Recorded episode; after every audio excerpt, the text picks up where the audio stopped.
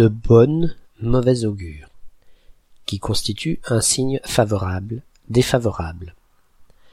Le mot augure vient au XIVe siècle du latin où on trouvait aussi bien augure qui désignait un devin que augurium qui était un présage. Pour le premier sens, dans l'Antiquité, un augure était une sorte de prêtre considéré comme l'interprète de la volonté des dieux. Il observait des signes naturels comme l'évolution du ciel, le tonnerre ou le vol des oiseaux pour deviner ce qui allait se passer.